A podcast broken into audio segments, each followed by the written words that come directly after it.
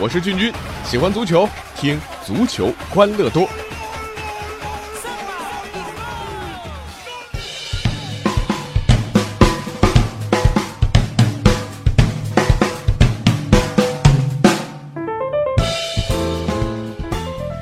足球欢乐多，我是俊君。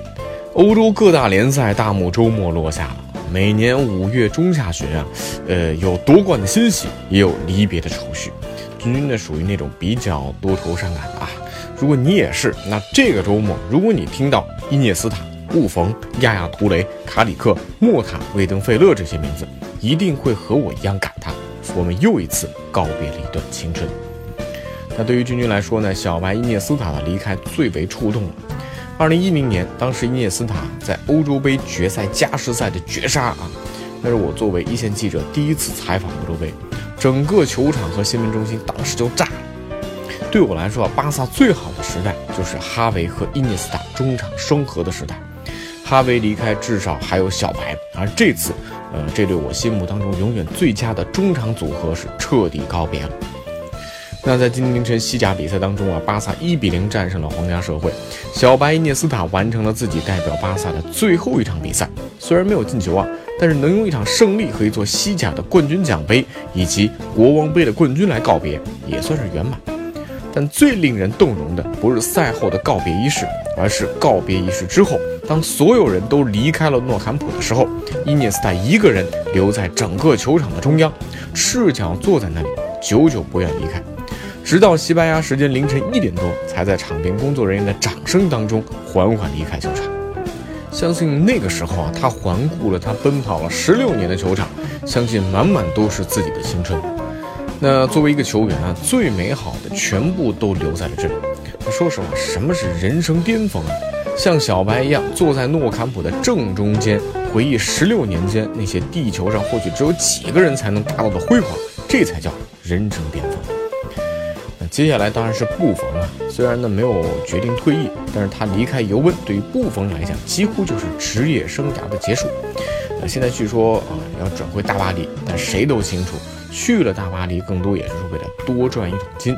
这布冯啊就是尤文的，这才是很多球迷的青春。现在他更要说再见了。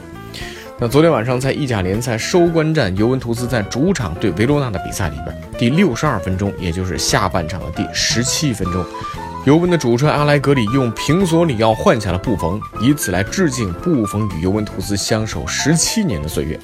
那比赛呢也为此中断，这一幕令人动容啊！布冯和尤文图斯的球员是一一相拥告别，最终呢尤文二比一取胜，一代传奇的故事就此终结。只有布冯相比小白略微遗憾呐，呃，布冯一直都想要的欧冠奖杯没有拿到。这十七年九次意甲冠军，六百三十八次意甲出场，二百九十二次零封，布冯这个名字就代表着传奇。那对于年轻一代的门将，布冯是他们的偶像。这听听当今年轻人对布冯的评价啊，就知道布冯有多么伟大。德赫亚说啊，布冯是所有门将的偶像，当然也包括我在内。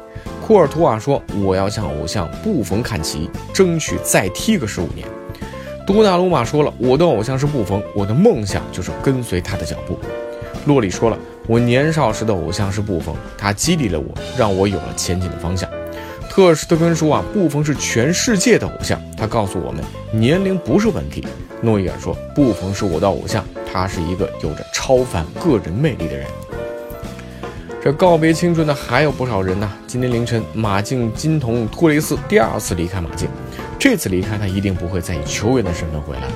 比赛当中啊，球迷用巨幅的画像来致敬球队的传奇，而托雷斯呢，则是用球啊来献给最爱的球迷。托雷斯虽然在马竞只拿到了一个冠军奖杯，但是他永远是这里的金童。还有亚亚图雷，我曾经非常喜欢的一个全能型的中场。当年啊，他从巴萨去曼城的时候啊，工作人员领着他去曼城俱乐部的博物馆。当时啊，曼城的博物馆只能啊用一些比较久远的荣誉来填充，很多大牌呢都不太愿意到曼城啊。而现在曼城啊已经是英超的绝对统治者，亚亚图雷将自己的巅峰奉献给了曼城啊。当然，俱乐部除了以当时的这个英超顶薪来对待他，同时啊，还以他的名字命名了一块训练场，这也证明了他在曼城历史上的作用和地位。温情和感动永远不会那接下来这位呢是卡里克，他被认为是球盲过滤器，一场比赛看不到他啊出镜几次，但是没有他，比赛这个当中啊，曼联就会中场脱节，这就是卡里克的作用。知名度和影响力呢？你说这个也不如吉格斯、斯科尔斯，但是对于所有曼联球迷来讲，他就是最独一无二的那一个。而这个赛季结束了，卡里克宣布退役，下个赛季他依旧会出现在老特拉福德，只是身份呢已经转换成了教练组的成员之一。再说莫塔，成名于巴萨之后呢，在国米拿到了三冠王。呃，去到大巴黎呢，也是赶上了巴黎足球的黄金年代啊！可以说，世界足坛很少人可以像莫塔一样一直在冠军队当中。而现在呢，他在巴黎退役了啊！作为俱乐部的大佬，他的足球生涯相当成功，尤其是跳槽啊，跳的那是精准无比。另外，威登菲勒啊，呃，可能他职业生涯最遗憾的就是没能在欧冠决赛当中挡住罗本的那个单刀球。但是呢，他依然是多特蒙德后防线上的定海神针。已经三十八岁的威登费勒宣布退役。退役之后呢，他和卡里克一样都不会离开自己心爱的俱乐部啊，依然来为球队服务。那最后这个人啊，很少人知道他的名字啊。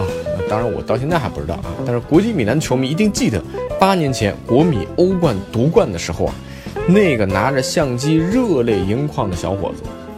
那今天意甲第三十八轮联赛，国米在客场击败拉齐奥。以意甲第四名的成绩获得了参加下赛季欧冠的机会，国米呢也时隔六年将再次征战欧冠。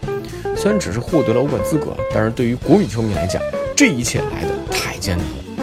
在庆祝的国米球迷当中啊，一位中年大叔现场的导播反复给他镜头，很多人认为啊，这个导播认出了以前八年前的那个小孩，呃，就是八年前夺得欧冠冠军的那个热泪盈眶的帅小伙。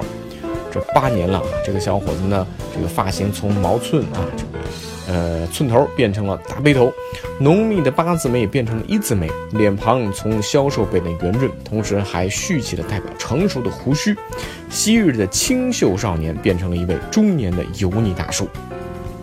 虽然也有些球迷说这两个不一定是同一个人呢，呃，但我觉得其实不那么重要了啊。从青春到大叔，时光一闪而过。不论是否同一个人，球迷对蓝黑军团的执着不会变，球迷对于自己俱乐部的热爱也不会变。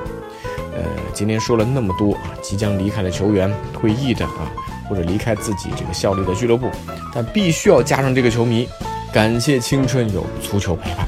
那今天的足球欢乐多，让我们向自己的青春说一次再见。那这个八年之后呢，依然为自己球队呐喊的球迷呢，就是我们的每一个人。好了，今天节目就到这里吧。欢迎大家在微信公众号搜索“足球欢乐多”，微博搜索“足球欢乐多 FM”，或者加入 QQ 群幺七七幺六四零零零参与互动。我们下期再见。